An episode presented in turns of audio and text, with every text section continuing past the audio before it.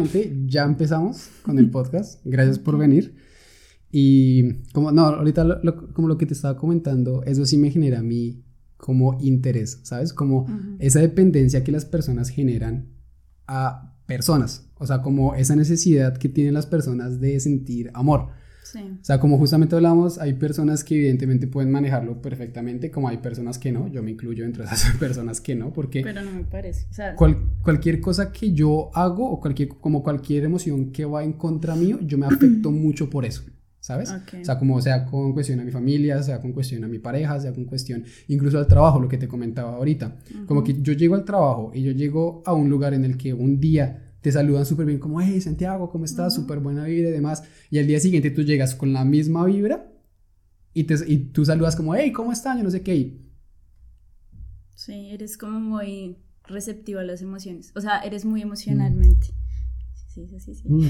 es muy sí yo, soy, yo soy muy emocional, pero lo que te decía, como que me, o sea, me suelo afectar y muchas veces incluso entrar como una microdepresión, por así decirlo. Sí. Porque uno queda pensando, o sea, me ha pasado que llego y no me saludan y yo es como... ¿Qué hice mal? Mierda, ¿qué hice mal? Sí. ¿En qué la cagué? ¿Será que dije alguna palabra mala? ¿Será que, ¿será que no, no hice algo? ¿Será que dejé de hacer algo que tenía que hacer? Y te retumba esa pregunta Puede ser por unas horas o puede ser por todo el día. O sea, no sé si, te, ah, si a ti te pasa, pero a mí me pasa muy seguido que si me pasa ese tipo de situaciones, esa situación retumba en mi cabeza como un día completo hasta que la persona mm. cambie su carácter. O sea, no es como algo que yo diga, ah, ¿será que hice algo mal? Nah, no creo. Y ya sigo con mi día normal. Mm. No, a mí no me pasa así, sino que cambio mi pensamiento es cuando la persona ya cambió pues, su pensamiento. Y eso es de mano de, las, de, mm, del manejo de las emociones, es lo que te decía la inteligencia emocional. Y eso, pero tú sí lo tienes, o sea, yo siento que tú sí lo tienes, yo sí no tengo eso, eso es demasiado complicado de poder desarrollar. A mí me gustaría ser, por lo menos, no sé, que depende de una persona emocionalmente, lo que tú dices, me aferro demasiado al cariño, pero sé cuándo cortar con eso y cuándo decir, oye, ya estoy dependiendo mucho de ti, me alejo y no sigo con eso creo que llegar a ese punto es demasiadamente difícil. Es difícil, pero, ¿sabes? Es que yo no sé, lo que pasa es que yo creo que ahí define algo importante y es saber qué te está brindando eso, ¿sabes? O sea, si tú, no sé, hablemos de algo que no sea como tan complejo como, por lo menos en el trabajo, estamos tocando el tema del trabajo, en el tema del trabajo, o sea, si tú llegas y si tú sabes que esas personas, incluso, o sea, si no te dicen nada y tú te, o sea, te retumba esa, esa, cuestión, esa pregunta, decir como, ¿será que hice algo malo? ¿Será que no? ¿Será que esto? Si tú decides pensar y quedarte en esa pregunta, te va a generar más y, va, y la inseguridad va a seguir creciendo y las preguntas van a seguir aumentando. En cambio, si tú dices como, bueno, ok, primero, no he hecho nada malo. Segundo, algo que es totalmente entendible es que las personas también tienen su vida. ¿sabes? Entonces yo no puedo decir como, pues, o sea, yo no sé si esa persona tiene un problema en su casa, en su vida como tal, y cuando viene acá, pues evidentemente no está como en ánimo de saludar a todo el mundo súper pasivo, súper alegre y demás. Entonces lo que yo digo es como que tú, que tú hagas como una, una percepción de la situación y decir y de saber, o sea, de, tener libertad de poder decir si esto, si los sentimientos que yo estoy teniendo en mí, o sea, los sentimientos que me está generando esa acción, me están beneficiando, qué me están trayendo, qué no me están trayendo. Sí, sí, sí. Lo que pasa es que siento que ahí uno busca mucho la aceptación de las personas. O sea, digamos en esa situación de que llegas al trabajo y no te saludan, tú dices como, mierda, pero ¿qué hice mal? ¿Por qué no me estás saludando? ¿Sí? Necesitas como esa aceptación de decir sí, hice algo malo y es esto. Que la persona te lo diga, sí hiciste algo malo. ¿Sí me va a entender? Pero si no lo hiciste, también buscas esa aceptación de que te lo digan, no, no hiciste nada malo. Pero como tú dices, cada persona es un mundo cada persona piensa diferente y como necesitamos esa aceptación, buscamos que esa persona, no sé, como que actúe de la manera que yo actuaría. Por decir, yo llego al, al, trabajo, no sé, vengo estresadísima de una situación de mi casa y lo primero que voy a llegar a decirle a una persona cuando me diga, ¿cómo estás? Le voy a decir, no, estoy mal. Entonces esa, esa persona me va a preguntar por qué y yo le voy a contar, ¿sí? Pero no todas las personas son así. Mucha mm. gente, o la mayoría de gente, y más acá en este país, son súper cerradas. Entonces van a llegar como con su problema en su cabeza y no van a decir nada, pero van a actuar de otra forma. Entonces ahí, o por lo menos a mí me pasa, yo me siento ya herida en eso y quiero saber si fue que es culpa mía, o sea, si hice algo yo y necesito saber eso. Y si la persona no me lo dice, entonces me siento rechazada. Entonces voy a decir como, no me quiere contar, estoy haciendo algo malo. o sea, es horrible, ¿sí? Porque sea cual sea la situación, te vas a sentir herido. O por lo menos las personas que son así dependientes emocionalmente se sienten heridas por donde las veas.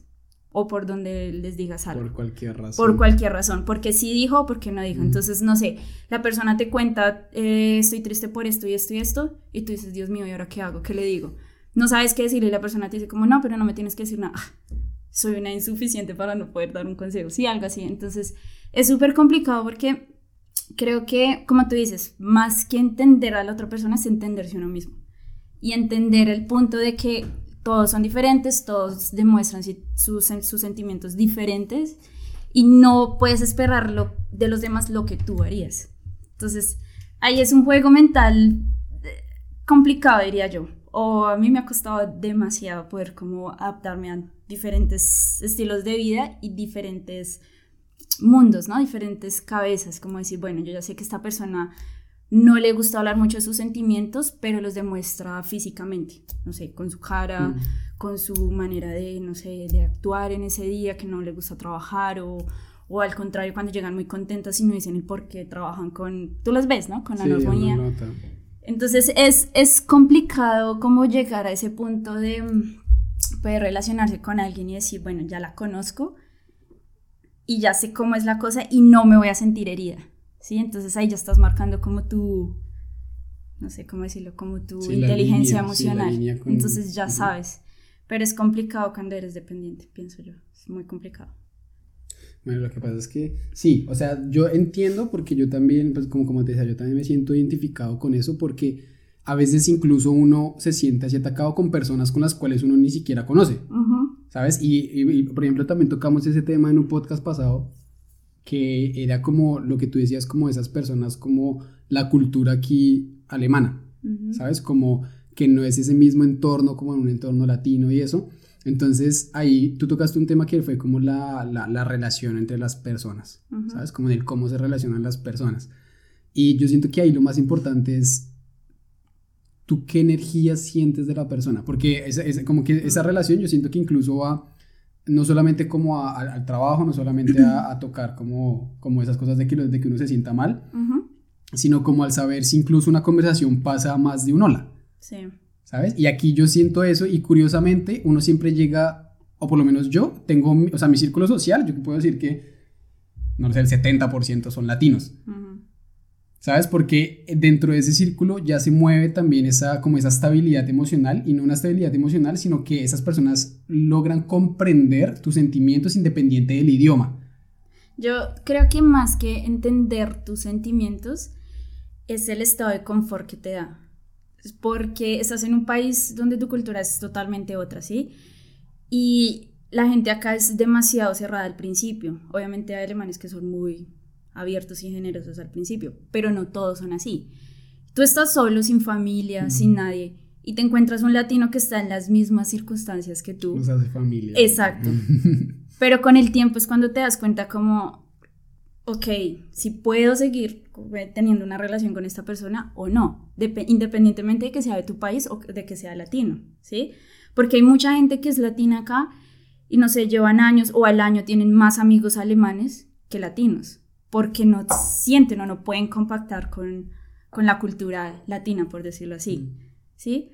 Entonces creo que más que lo que tú decías, es más llegar como a ese estado de confort, de que me siento mejor estando con latinos porque, no sé, es mi español, porque salen más a fiesta, porque son más recocheros, no sé, que... Y por la manera de mostrar amor, por la manera de mostrar ese, ese cariño que incluso se tienen como tal entre, entre las personas. Sí, sí, pero a veces siento que, como que, es que, no sé, a veces siento que es demostrar tanto cariño hacia la primera es falso, ¿sabes? porque nosotros conocemos a una persona y en el primer mes ya le estamos diciendo, oye, te quiero. Ay, es que siento una conexión. Pero igual eso es bien, no, pero igual eso No, es, lindo, pero yo siento que la mayoría de veces es falso, porque como estás solo, te aferras a lo primero que encuentras, por decirlo así. Latino que se sí, a lo, a lo primero. O sea, no estoy diciendo que sea malo, porque obviamente, o sea, si encuentras a alguien que en serio quisiste y te, no sé, un clic, pues obviamente bien, pero siento que sí, que nosotros estamos acá y lo primero que hacemos es buscar latinos. por ese, como ese estado Yo de creo que uno confort. no los busca. se Yo creo encuentran, uno se los sí, son los- sí. por donde sea se los encuentra y ya por esa cosa de, ah, tú vienes de Latinoamérica, entonces yo Mm. también, entonces seamos amigos, ¿sabes? Tomémonos un tinto. Sí, sí. Pero con los alemanes es otra cosa, ¿sabes? Además, no sé, siento que es muy fuerte tener nosotros que llegar a su país y aún así a veces nosotros mismos cerrarnos a su cultura, ¿sí? Como que hay gente que no quiere aprender su idioma porque es muy difícil.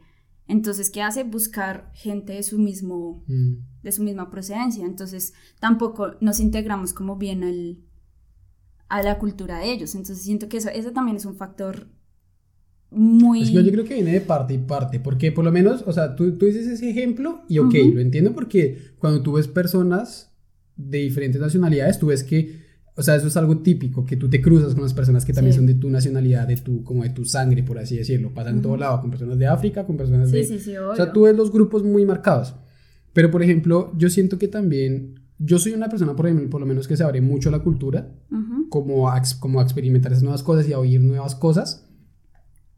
Aprendí el idioma, Ujú. aprendí todo. Y con las personas que me he cruzado, o sea, como que no, como que no he logrado tener esa conexión con una persona que uno, como te decía, que uno logra tener con el, con el latino. Sí, sí, Y, sí. y algo que quería decirte antes de que se me olvide, porque a mí siempre se me olvidan las cosas, es que a mí me, me frustra mucho. Volviendo, vuelvo al tema. A mí me encanta retroceder las cosas, vuelvo Ah, al tema. Me frustra mucho la dependencia emocional que tienen, que uno siente por las personas.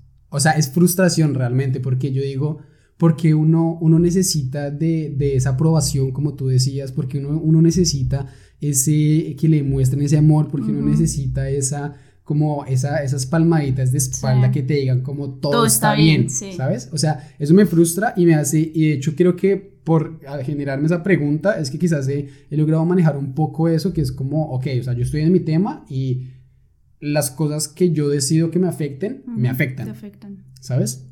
Porque no encuentro un orden que una persona genere una dependencia, porque, Lo quiero así. exactamente, porque, y además porque no lo afecta, porque le quita esa tranquilidad, Sí. ¿sabes? Entonces a mí me choca mucho saber que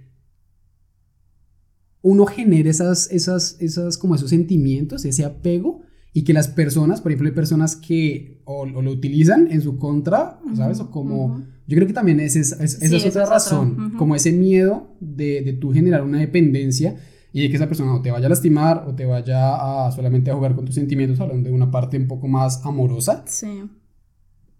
o que solamente tú empieces a generar sentimientos de amistad en, cuan- en una persona en la cual solamente no tiene interés de hacerlo, Sí. ¿sabes? Entonces, yo, yo no sé, yo estuve buscando incluso eh, y como estudios del cómo funcionan las emociones en el, en el- en el cerebro, porque, Sí. por ejemplo, es lo que dicen como de que, de que viene el corazón, el- el- no, no viene el corazón, No. o sea, no viene el corazón, viene el cerebro y por eso yo digo que uno, uno debe tener esa capacidad de poder manejarlo. manejarlo.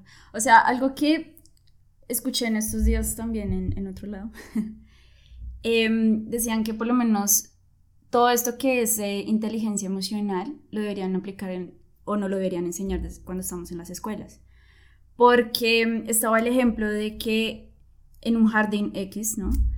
Eh, la profesora llega y les dice a los niños como, bueno, vamos a pintar hoy una rosa, ¿sí? Entonces el niño empieza a pintar su rosa con su imaginación y él piensa que la rosa es azul.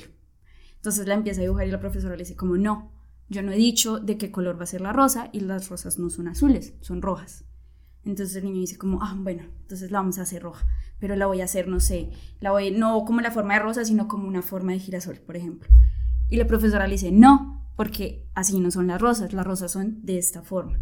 Entonces explicaban que lo que pasa es que cuando estamos desde pequeños nos pones esas limitaciones de seguir reglas y de esperar las órdenes, ¿sí? Entonces algo que me di cuenta al llegar aquí a Alemania es eso, que yo dependía mucho emocionalmente de las personas, o dependo mucho, pero yo ya venía con eso y se me desarrolló más acá en Alemania, ¿sí? Porque yo esperaba que me dijeran, oye, tienes que hacerlo así, ¿sí? Y al hacerlo yo así me dijeran, muy bien, estás bien. Y yo poderme sentir completa y decir, wow, sí, claro que, ahora que viene. Y esperar, ¿sí? En cambio, si tú ves, la cultura de ellos no es así. Ellos desde muy pequeños como que los dejan libres y nosotros decimos como, ah, es que estos chinos acá hacen lo que se les da la gana, ¿sí? Pero es que los dejan expresarse y los dejan ser quienes ellos quieran ser y no esperan como la orden, ¿sí me entiendes? O sea, mira nomás en los jardines que a ellos como que no les imponen, vamos a aprender hoy el número dos y no, o sea, como que los niños van solo a jugar y a expresar sus emociones y si los niños quieren jugar con juguetes de niñas, pues como que los dejan, o sea, no hay problema. Nosotros venimos como con una cultura muy reglamentaria, no sé cómo decirlo, ¿sí? Donde nos tenemos que esperar todo masticadito para poder hacerlo y recibir una aprobación y asimismo sentirnos bien con nosotros mismos. Entonces, cuando llegamos acá y vemos que hay gente que no es así, que están criados de otra forma, que ellos dicen como si te gustó bien y si no también y te lo dicen directamente, entonces tú ya te sientes serio y dices como mierda, pero es que esa gente no tiene corazón, esta gente sí, o sea, no sabe manejarse, no, ¿qué pasa? No, no tienen corazón, ¿sí? Y no es eso, lo que pasa es que tienen una inteligencia emocional de decir, eso es lo que a mí me gusta, lo siento que está así bien, si a ti no te gusta, pues lo siento, pero no te estoy lastimando, entonces es mi decisión. Cambio lo que te volvemos al tema, creo que estoy repitiendo mucho la aprobación y eso, pero bueno. Entonces volvemos al tema, entonces nosotros no sé, llega la persona mal, entonces como que, ay, no, debe ser mi culpa, no es tu culpa, pero yo sé que debe ser algo ahí que yo hice mal para que la persona esté mal. Y no es así. Y a ellos acá prácticamente les vale huevos si conocen gente nueva o no. Lo, importante es ellos mismos y creo que lo he aprendido mucho por estar conviviendo con una persona alemana. Entonces ahí he aprendido muchísimo lo que es la, esa dependencia emocional y esa inteligencia emocional. Igual, igual lo que dices es, es, es, muy cierto y es cuestión de esa, de esa educación que te dan. Yo creo que esa educación es, es, muy importante, ya que lo mencionas, porque eso te hace también como persona. Y hace poco leí un libro de Robert Kiyosaki, no sé si lo conoces, y él decía, él expresaba la carrera de las ratas, eso escuchaba algo de la carrera de las ratas. La carrera de las ratas es que cuando tú naces y entras al colegio, lo que hace el colegio es que lo único que hace es que te empieza a formar en ese camino, ¿para qué? Para aprender lo básico, para volverte, o sea, como a adquirir órdenes, aceptar órdenes, aplicar, una, a aplicar un empleo, ser el mejor en tu empleo, tener un buen empleo, ganar buen dinero, tener una familia, no sé, llegar a ser abuelos y morirte. O sea, sabes como ese proceso y él lo mostraba como con una curva y era colegio, trabajo, familia, muerte. Y todos debemos hacer eso. Exactamente. Entonces, eso, eso, eso empieza como tal y esa es la cultura, bueno, no la cultura, sino el pensamiento que se empieza a generar. Por eso es que esa es una de las muchas razones por las cuales yo considero que incluso Colombia sigue siendo una, una potencia tercermundista, porque aquí lo que tú dices, eso también a mí me impresionó muchísimo cuando yo llegué acá. No tanto con los niños, sino que, bueno, sin niños, porque a partir como del sexto año tú ya tienes que empezar a decidir qué es lo que tú quieres. ¿Por qué? Explico un poco aquí como para las personas que no, que no conocen el tema. Aquí hay tres tipos como de colegio, que es el, el Hochschule, que es el mismo Realschule, el Abitua y ya como como ya la universidad y, la gimnasio, y el gimnasio, el gimnasio. Entonces, tú tienes, o sea, tú cuando tienes 11 años, a ti te ponen a escoger, a ti te dan tres opciones, ok, ¿quieres el Hochschule? ¿Quieres el Realschule? ¿Quieres hacer el gimnasio? ¿O quieres ir directamente a, la, a hacer otra cosa para unas Bildung o algo así? Entonces, como que cuando te dan esa libertad, cuando a ti te ponen las opciones con 11 años, tú ya automáticamente empiezas a pensar como, ok, yo tengo que escoger lo que está bien para mí, lo que, te hace feliz. Exactamente, lo que me hace feliz y lo que yo considere en ese momento que es lo que me va a beneficiar a mí, quizás pensando en un futuro. O sea, no creo que un niño de 11 años vaya a pensar... No, cuánto voy a ganar. Exactamente, sino que como que, te dan esa libertad a ti de pensar como, ok, ¿yo qué quiero? ¿Sabes? En cambio a ti, ¿cómo, cómo, cómo te educan a ti en Colombia? Te ponen 5 años, primaria, te gradúas, felicitaciones, empiezas sexto hasta 11 exactamente las mismas materias, el mismo cuadro estudiantil que se maneja, el que maneja el gobierno. Cuando te gradúes puedes aplicar un empleo que te pide, no sé, 10, 15, 8 años de, de experiencia teniendo 18 años, entonces... Eso es, eso es muy cierto, eso es muy cierto. Ese, por ejemplo, algo que me llama la atención acá es que no importa si eres niño, joven, adulto o más adulto, cuando necesitas ayuda profesional, me refiero a psicológica o terapéutica, no es un tabú, ¿sabes? Si yo veo que mi niño está sufriendo, y ahorita más por el, la pandemia, mm. que mostraron que los índices en, de depresión en los niños subió demasiado, pues porque no pueden salir, no pueden encontrarse con sus amigos, etc. No es un tabú, los llevan a terapia, porque saben que la salud mental es muchísimo más importante que hacer una carrera. Entonces, ¿qué pasa? Que cuando ellos se sienten, no sé, desorientados, que no saben qué hacer en su vida en la época cuando estamos adolescentes, que no sabemos qué hacer, que ya vamos a salir, que mis papás me están presionando porque si no tengo una carrera y no voy a la universidad no voy a ser nadie, y si no voy a ser nadie no voy a tener plata, y si no tengo plata no voy a tener pues carro, y si no tengo carro no voy a tener familia, no sé, algo así. Cuando ellos les pasan acá, simplemente los llevan a terapia. Entonces, hay esa libertad tú de decir todas tus emociones sin que te estén juzgando, ¿sí? Porque yo recuerdo, no sé, si yo le decía a mi papá es que me siento como triste o confundida, ay, eso es nada, deje de ser boba. Eso después se le va a pasar. O cuando entra la rebeldía. Esa Exacto. Es la época de la rebeldía. Eso después se le va a pasar. 27 años. y necesito terapia. Entonces, es, es, es, es, eso es lo que me gusta, que acá, no sé, hay como más libertad en cuanto a la, la educación, la salud mental. Entonces, si no sabes qué hacer, te ayudan, mm. ¿sí? En cambio, vuelvo a que, bueno, estamos en Colombia o estamos en Latinoamérica y si no sabes qué hacer cuando estás terminando el bachillerato, ¡ay! estás jodido. Sí, yo me acuerdo que yo estaba terminando el colegio y varias de mis compañeras ya tenían definido lo que iban a hacer y yo no sabía. Y yo decía, Dios mío, ¿y qué voy a hacer? Y mis papás me decían como, pues si quiere tome un descanso, pero no más de un año porque tiene que meterse a estudiar algo, ¿sí? o si no, no vas a hacer nada. Pues es, esa puta presión que le ponen a uno de solamente dirigirlo a uno en que yo también cuando, cuando yo me acuerdo que yo me gradué, yo me gradué con 17, me acuerdo, mm. y ya estaba esa presión de Marica, ya las personas que tienen 17 ya van en primero o segundo semestre de la universidad. O sea, cuando tengas 22 ya tienes que graduarte. O sea, esa presión que te imponen es demasiado. fuerte, Y si tus amigos alrededor ya están en universidad y tú no, ellos inconscientemente también te están puyando, ¿sabes? Te están diciendo como, es que yo voy en tercer semestre, no sé qué. ¿Y tú qué estás haciendo? No estoy haciendo un curso de inglés. Entonces es también esa presión de decir, Dios mío, tengo que hacer algo porque si no estoy a la altura de mi amigo, mi amigo no me va a aceptar y tengo esa dependencia emocional, ¿sabes? Porque no, no, no estoy en su grupito, Pero no eso, es, ¿Eso es dependencia emocional o es preocupación por la aceptación, por, por, una aceptación social? Diría que ambas. No sé, porque si volvemos al tema de la aceptación y la, la dependencia emocional, si yo busco, si soy dependiente a alguien, busco su aceptación, ¿no? Entonces, muchas veces como que dejas de ser tú o dejas de hacer lo que a ti te gusta para que la persona acepte que lo que estás haciendo está bien y te quieras, ¿sí? O sea, como que no te quiera alejar o te quieras tener en su círculo social y tú decir, tengo amigos. Entonces, estoy querida en ese grupo, ¿sí? Pero si tú vas a la corriente y ella va a la corriente y tú dices como, no, si yo voy para allá lo estoy perdiendo, entonces tengo que ir en esa dirección. Exacto. Entonces, creo que o pues no sé, personalmente siento que ambas van de la mano. Esa presión social, esa aceptación social, esa dependencia emocional y esa inteligencia emocional. O sea, es jodido.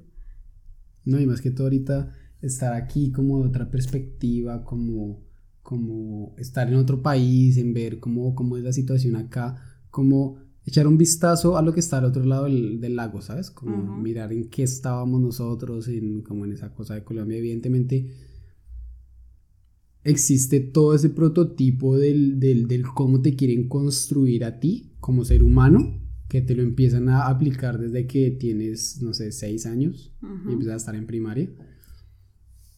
Y es demasiado triste. O sea, es realmente triste, es realmente triste porque no te dan a ti esa oportunidad de, de ser, esa oportunidad de convertirte. Sí. Y creo que, o sea, creo que hasta hoy en día ese tipo de educación está cambiando y se puede decir que en Colombia también se está cambiando, ¿sí? Pero lamentablemente nuestra generación sufrió todo eso. Y muchos de nuestra edad, o de la mía, porque tú eres más joven que yo, em, desarrollamos una ansiedad o una depresión hoy en día, ¿sabes?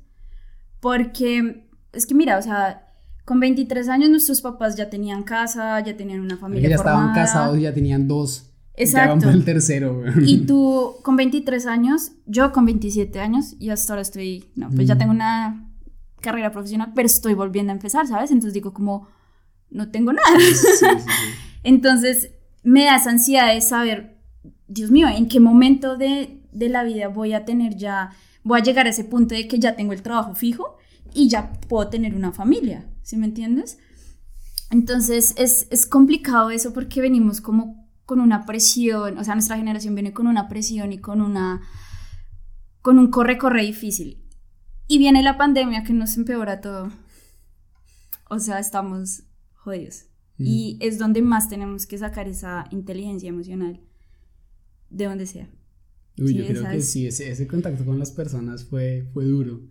Fue duro porque fue como, como quitarle ese, el dulce al, al bebé.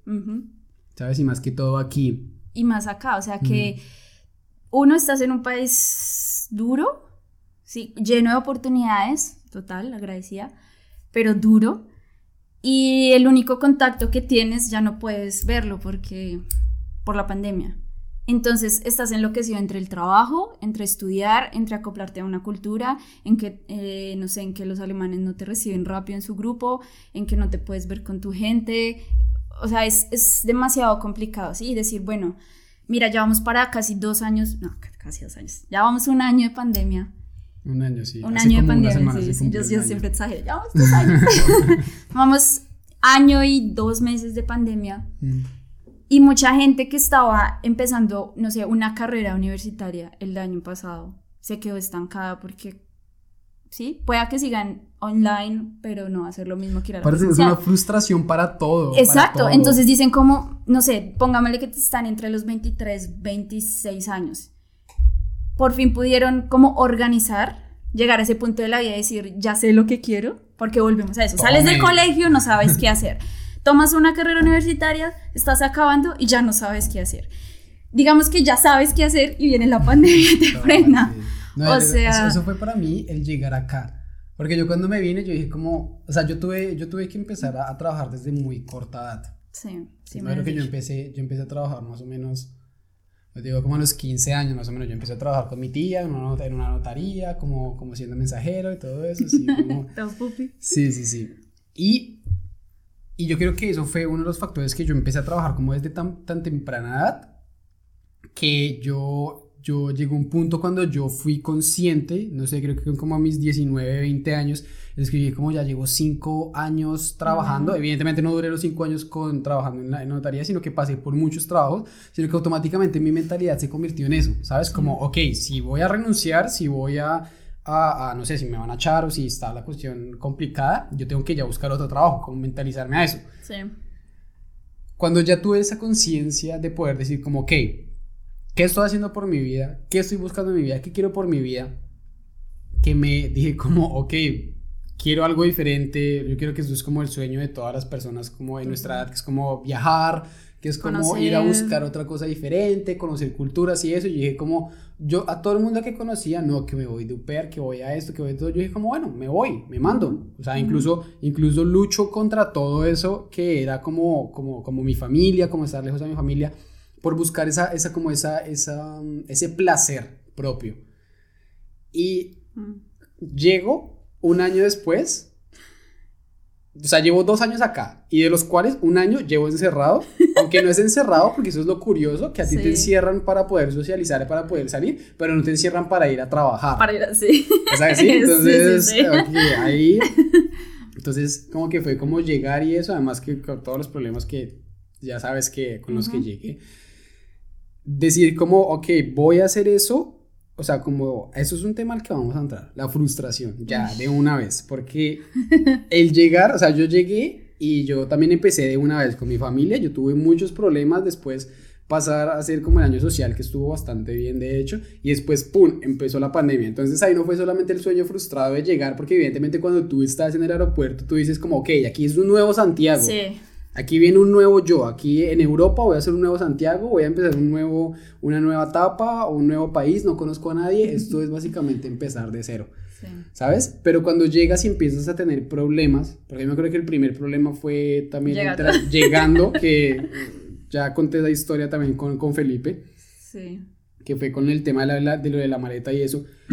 que tú empiezas, o sea, tú llegas a un país y una vez automáticamente te encuentras con la frustración. La frustración. ¿Sabes? Como del, del, del, tú tener esa mentalidad, de esa mentalidad de decir como, ok, quiero mejorar para mí, para mi futuro, para lo que quiero de mi vida.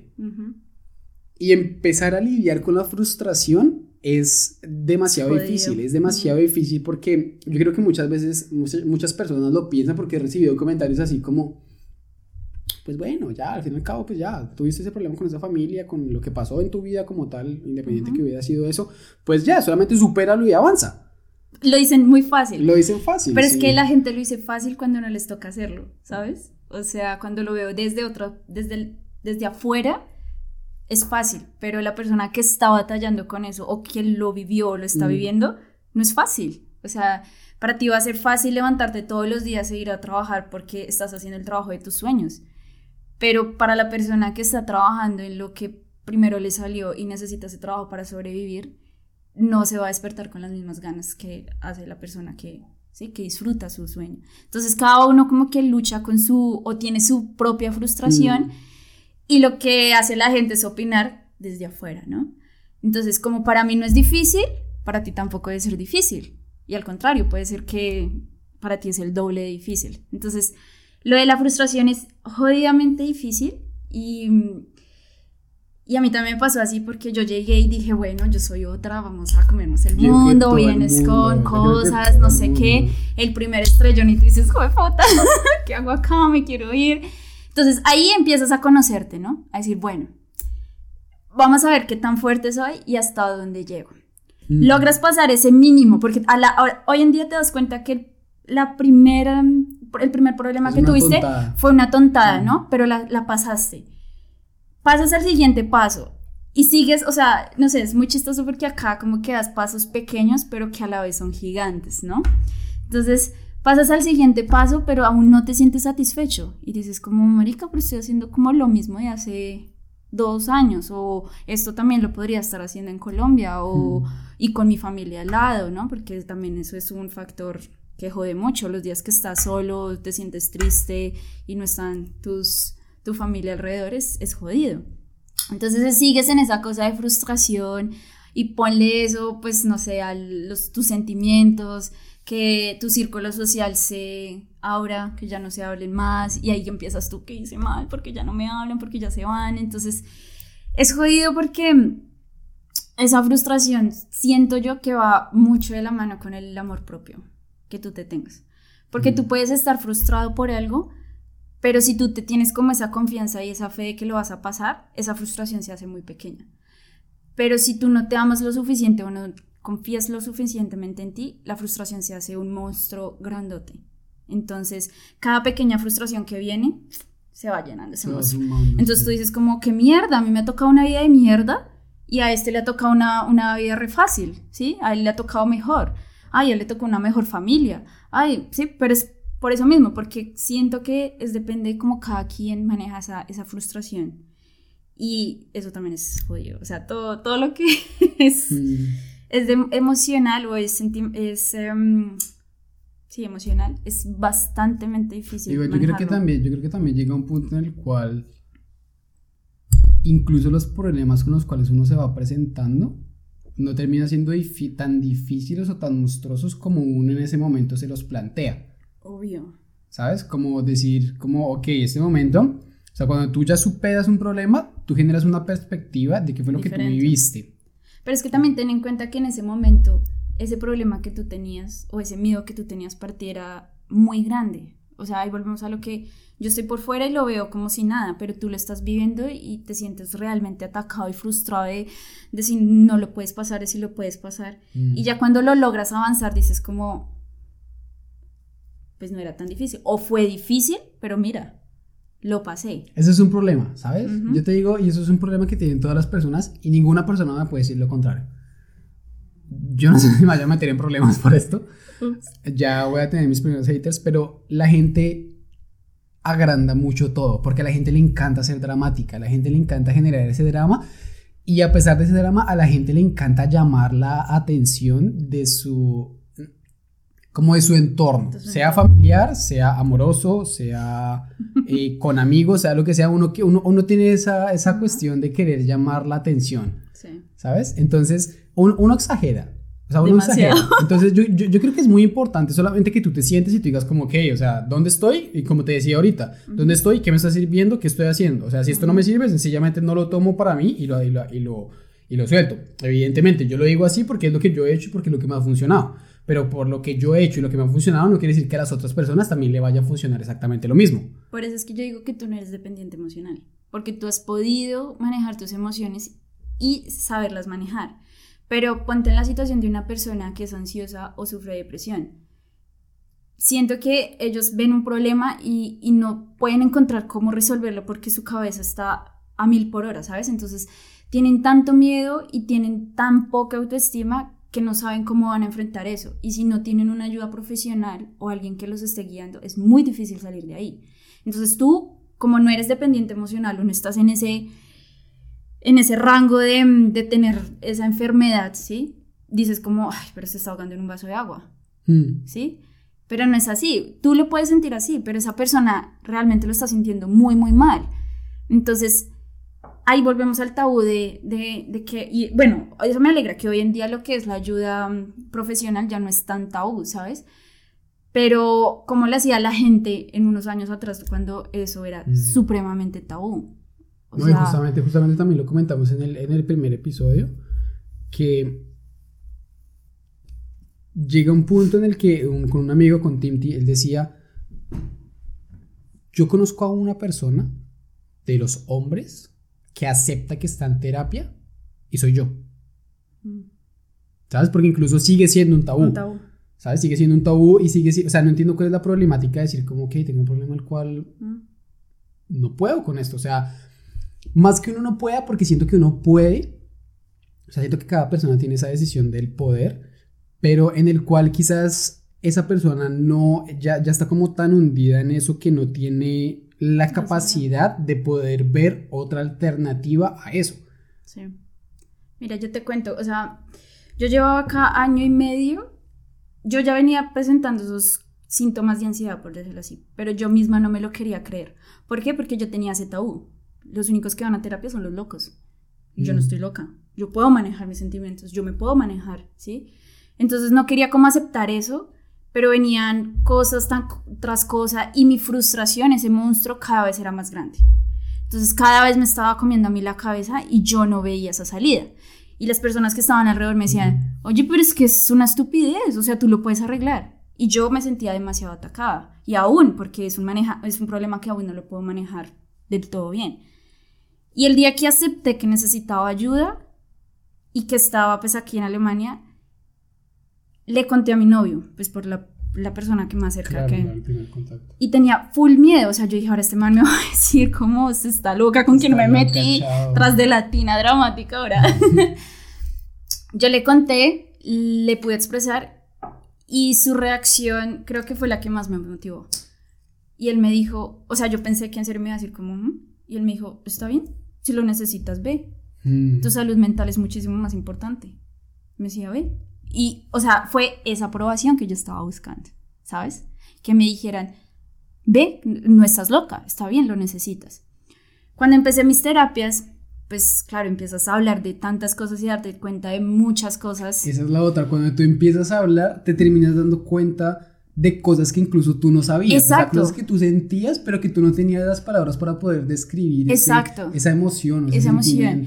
Y recuerdo mucho que en mi tercera terapia algo que me dijo el psicólogo y que me marcó demasiado, porque, bueno, me hizo una serie de preguntas, como que cómo me escribía yo, no sé qué, y yo le decía, yo soy muy miedosa, a mí me da mucho miedo las cosas, pero no, o sea, de algún modo las termino haciendo, o sea, con miedo, temblando, llorando, lo que sea, pero las termino haciendo. Mm. Y él me dijo, es porque eres muy valiente. Y yo le decía, yo no soy valiente. Y me dice, sí, las únicas personas que se enfrentan a sus miedos son las personas valientes. Y desde ese día yo dije como, wow. O sea, Soy sí, o sea, es estúpido, pero para mí fue esa cosa de amor que yo decía, oye, sí, mira, me vine cagada de susto para Alemania mm. con una familia que nada, o sea, no sé, tampoco me fue muy bien, tampoco me fue muy mal. Y he poco a poco avanzado con mis miedos. Entonces dije, tengo que decirle a mis papás que estoy en terapia, ¿no? Ese era el siguiente paso, porque pues para ellos también iba a ser el, el tabú. Les conté, les dije cómo estoy yendo a terapias porque a mí me dan ataques de ansiedad por esto y esto y esto y esto y pues ya necesitaba un manejo, no sé qué. Y mis papás no entendían, ¿sabes? Y eso es porque, no sé, mi hermano me dijo, como está bien, si tú lo necesitas, está súper bien. Pero es otra generación, ¿no? Exacto. pero mis papás eran como, pero ¿por qué, mamita, si yo te veo bien? Hmm. Tú puedes proyectar que estás bien, pero ¿qué hay dentro de ti? ¿Sabes? Y más estando, pues, a la distancia, es muchísimo más difícil. Entonces ellos no lo entendían y siempre me decían como, pero usted, ¿por qué vaya a terapias? ¿Pero por qué va? Y yo, porque lo necesito y necesito entender muchísimas cosas. Y ahí es cuando yo dije como que ese, esa frustración, ese monstruo que yo tenía ha bajado. Ha bajado. Ahorita lo tengo como un perrito. que me sigue ahí a donde sea. Pero lo voy dominando, ¿sabes? Esa es, esa es la clave. Entonces es, o sea, es curioso, pero es muy difícil reconocer que necesitas ayuda primero que todo. Y no ayuda a veces ni siquiera de los amigos. Porque también he escuchado mucho de eso, de como, ¿para qué vas a ir al psicólogo si tienes amigos? Bueno, aquí, aquí hay un tema que es muy, es muy de perspectiva. Porque tú sabes, eso no sé si has escuchado lo que es placebo. Mm, creo que sí. Placebo es cuando tú, cuando tú, por ejemplo, haces, haces un experimento con dos personas. Dos personas, el, voy a ponerlo como la persona A y la persona B. La persona A y la persona B tienen un dolor de cabeza fuertísimo. ¿Sabes? Y a la persona A tú le das, eh, no lo sé, ibuprofeno, paracetamol, yo qué sé. A la persona B ah, le das una pastilla de vitaminas y tú le dices que eso es ibuprofeno, que es exactamente lo mismo que le estás dando al personaje A. Sí, sí, sí. El personaje A y el personaje B tienen, terminan teniendo exactamente el mismo resultado. ¿Que es cuál? Que se les va el dolor de cabeza. Que se le va así. Entonces, yo también soy muy, yo también creo mucho en esa teoría que es cuando tú que también te ayuda esa idea como, como tú mismo decirte estoy yendo a terapia, ¿sabes? Porque incluso, incluso son cosas que tú puedes solucionar sola, con amigos, con familia, con cualquier cosa, pero tú al momento de saber qué está haciendo, a, donde una persona que estudió eso, donde una persona que sabe qué es lo que está funcionando y qué es lo que está pasando aquí adentro, ya sientes que está... Ya automáticamente cambia, ya automáticamente la cuestión cambia, tu perspectiva cambia y tú empiezas a tomar más serio lo que te dice esa persona. Evidentemente, si es una persona estudiada, pues evidentemente te va a decir algo que una persona como yo, quizás, que no es quien está en la, como parte de la psicología, te puede decir. Creo que ahí es porque con los amigos tienes un vínculo emocional, ¿sabes? O con la familia. Entonces, si te están dando la contraria, te están diciendo, tienes un problema, te estás sintiendo herido. Mm. Entonces te estás sintiendo atacado y dices como, ¿por qué me lo estás diciendo? Si tú sabes todo de mí, si yo te conozco, si me entiendes.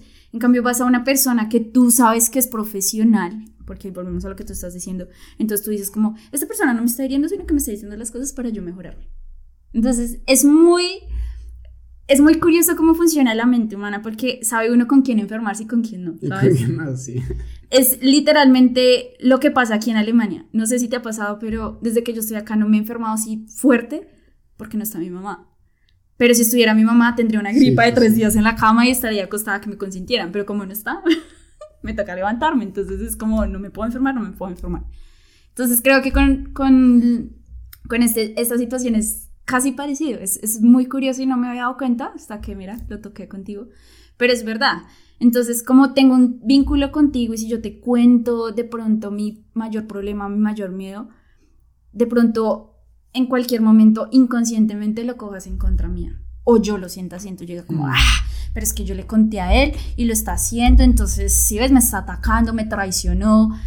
En cambio, con un psicólogo que me va a traicionar, porque o sea, no voy a sentir, pueda que sí, pero no lo voy a sentir porque no tengo ese vínculo emocional, ¿sabes? Mm. Entonces es, es, bien curioso y hasta ahora, la verdad, caigo en cuenta, pero mira que sí. Para algo el podcast.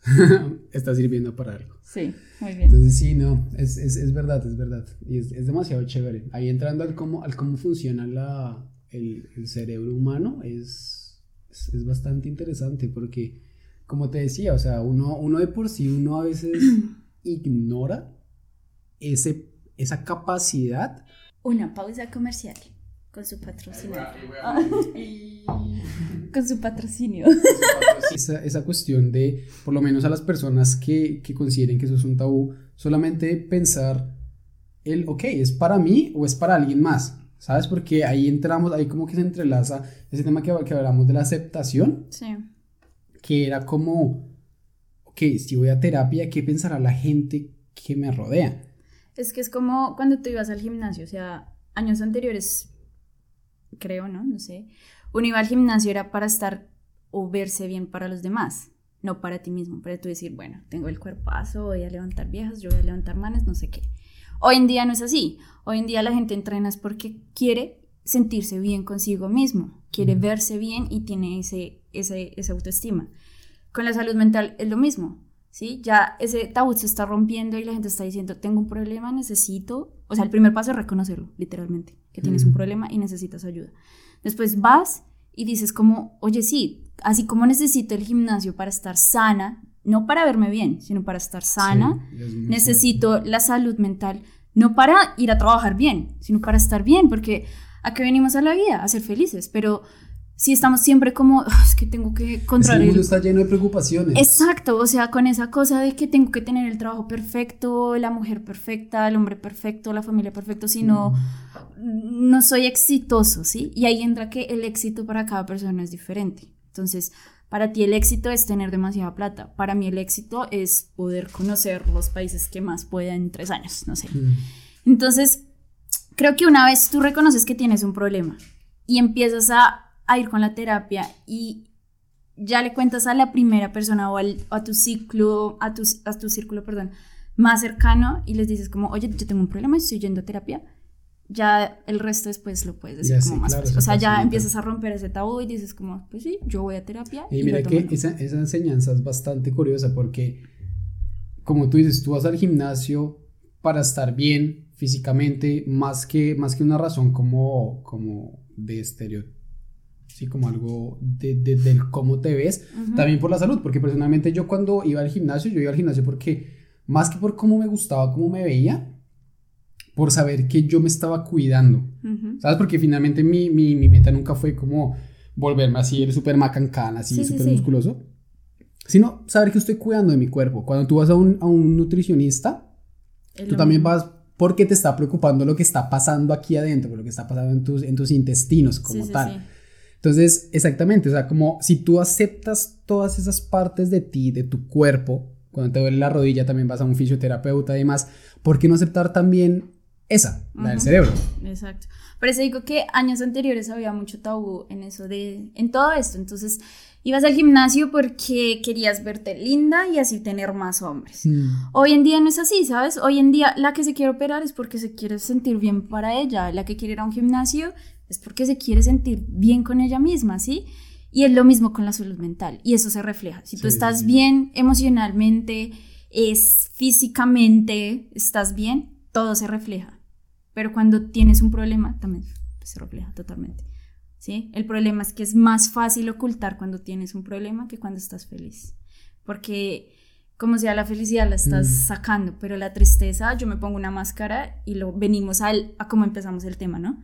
Que hay gente que tiene un problema, llega al trabajo, está mal y tú no sabes cuál es el problema, entonces ese problema se puede pero Eso es curioso, pero eso es curioso porque mira que, por ejemplo, cuando tú tienes un trabajo, no sé, en el colegio o en la universidad, bueno, en el colegio creo más que todo, en el cual te ponían a escribir tus virtudes y tus defectos. ¿De cuál sacabas más? De los defectos. Solamente los defectos. Fácil, exacto. Porque es muy difícil reconocer lo que tú puedes llegar a ser o quién eres en el lado positivo que en lo negativo. En lo negativo ya de pronto hay mucha gente que te lo ha dicho que tú dices como, oiga, sí, no sé, te puedo decir a mm. ti, tú, tú le estabas diciendo, ah, es que yo soy muy dependiente emocional. De pronto porque alguien te lo ha dicho, tú te has sentido así, pero realmente no lo eres.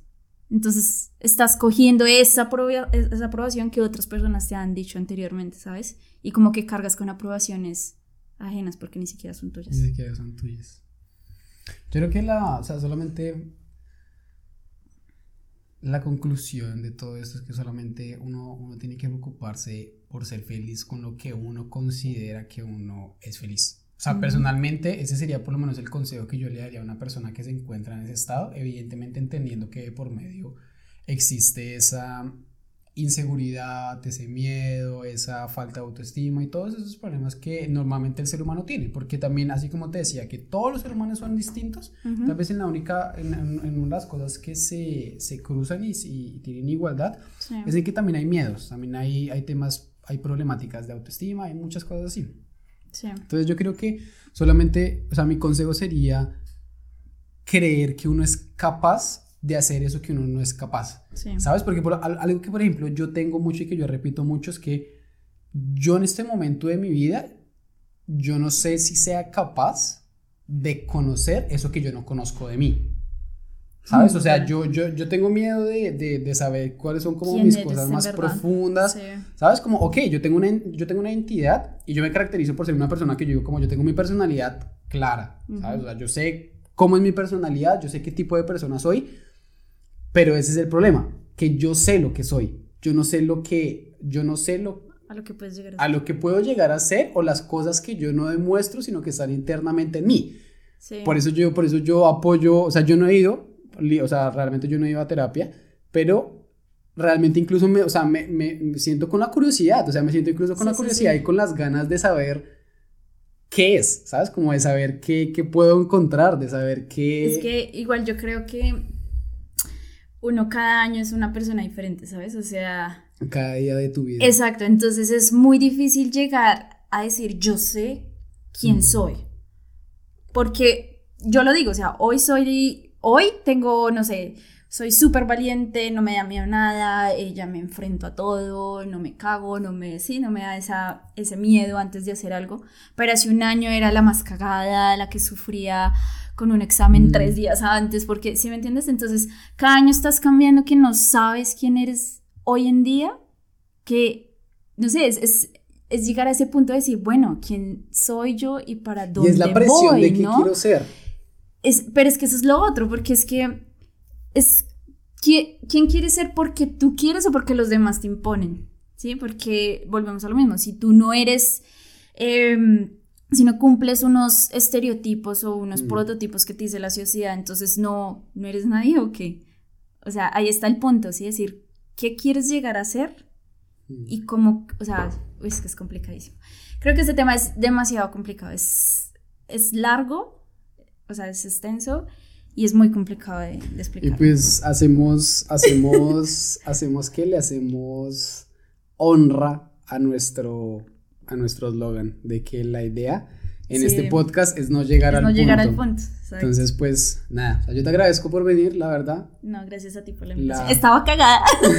lo sé, lo sentí, marica, lo sentí. Tenía mucho miedo.